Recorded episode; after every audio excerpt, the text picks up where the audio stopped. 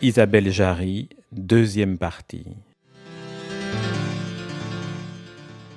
Donc, quelle position adopter? C'est des questions très intéressantes, mais qui intéressent aussi le lecteur, parce que c'est un jeu.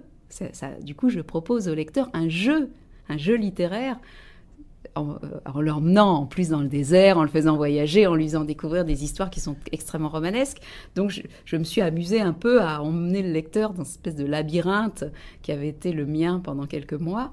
Et, à lui faire euh, entreapercevoir euh, quelques réponses.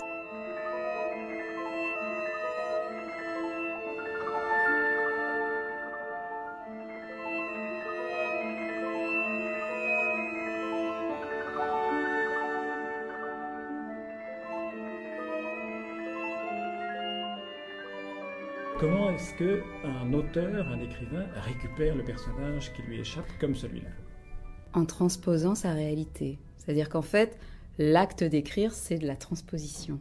Et je suis allée jusqu'à interroger des historiens sur la manière dont ils choisissaient leur sujet, par exemple. C'est-à-dire que je me disais que quand on est historien, comment on choisit son sujet?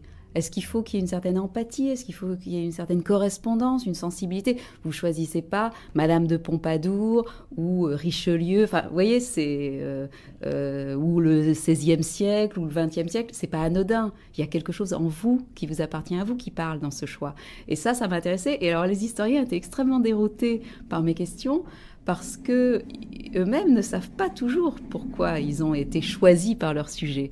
Donc là, finalement, j'avais l'impression que le sujet ne m'avait pas choisi, mais je voulais m'imposer. Donc il fallait que je trouve une forme euh, romanesque, justement, d'où euh, le ce, labyrinthe à la fois historique et géographique. Hein, parfois, je dis, j'ai écrit un livre d'histoire géo euh, ah qui était à la fois dans, dans un, territoire euh, circonscrit à la taille du Sahara, ce qui est quand même assez vaste, hein, on a de la place, et en même temps dans des strates temporelles qui permettaient de convoquer une histoire assez ancienne et une histoire récente, puisque ça va jusqu'à nos jours. Donc ça, c'était, c'est vrai que le personnage de Ling euh, euh, exerce sur la narratrice, comme il a exercé sur moi, une sorte d'attirance-répulsion. Ce personnage qui voulait pas se laisser faire et qui ne et qui ne voulait pas se laisser faire parce que je ne l'avais pas inventé. Parce que moi, mes personnages, quand je les invente, je les mène à la baguette. J'en fais ce que je veux.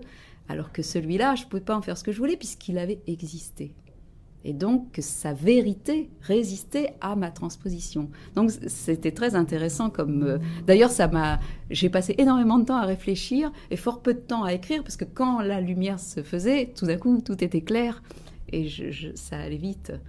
Mais c'était un très grand bonheur pour moi d'écrire ce livre. C'est vrai que je ne sais pas si ça se sent dans le, dans le lisant, mais j'ai pris beaucoup de plaisir à jongler avec tous ces concepts, tout en ayant à ma disposition une histoire extraordinairement romanesque et, vraiment bouleversante.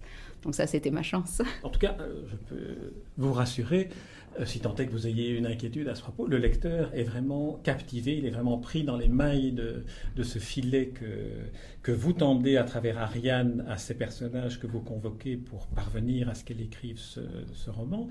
Euh, Ariane qui rencontre aussi une série de personnages. Elle rencontre un photographe, elle rencontre un euh, un autre personnage dont j'ai oublié la fonction euh, maintenant, mais qui, qui, lui donne des. C'est ça, c'est comme dans les contes. Voilà, hein, euh, il y a les, vous savez, les, dans les contes, on rencontre des gens dans la forêt, et puis à chaque fois, ils vous donnent quelque chose. Alors, ils vous donnent une clé, puis ils vous donnent un œuf, puis ils vous donnent un, un, petit, un petit morceau de quelque chose, et on ne sait pas à quoi ça va servir. Mais il y a Joseph le photographe, et puis il y a Arnaud. Si je voilà, il y a aussi Arnaud.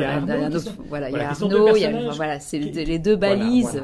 c'est les deux balises du livre. Puis il y a aussi le, le professeur de, de biologie euh, qui est euh, chanteur lyrique. Il y a euh, le euh, le, personnage qui lui demande d'écrire du théâtre. Enfin, donc, tous ces... il, y a, une scène de conférences qui sont données dans le désert malien sur la littérature classique, mm. qui sont... Ça, c'est un morceau d'anthologie. Ça, c'est vraiment du...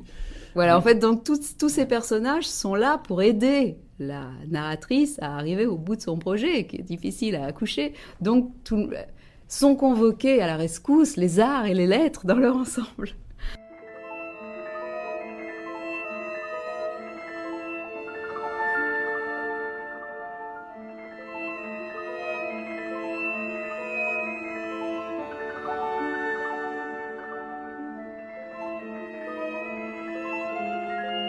Ariane finira petit à petit par comprendre non seulement qui est cet Alexander Leng, mais surtout quelle est la raison pour laquelle ce vieux monsieur savant, à la fin de sa vie, lui confie à elle la tâche d'écrire ce, roman. Elle finira par comprendre elle finira par comprendre qu'en fait, c'est à la recherche de ce Gabriel Bartholomew, de ce vieux monsieur, qu'elle était envoyée sans savoir. En fait, elle on lui a donné une clé et il faut qu'elle ouvre la porte avec.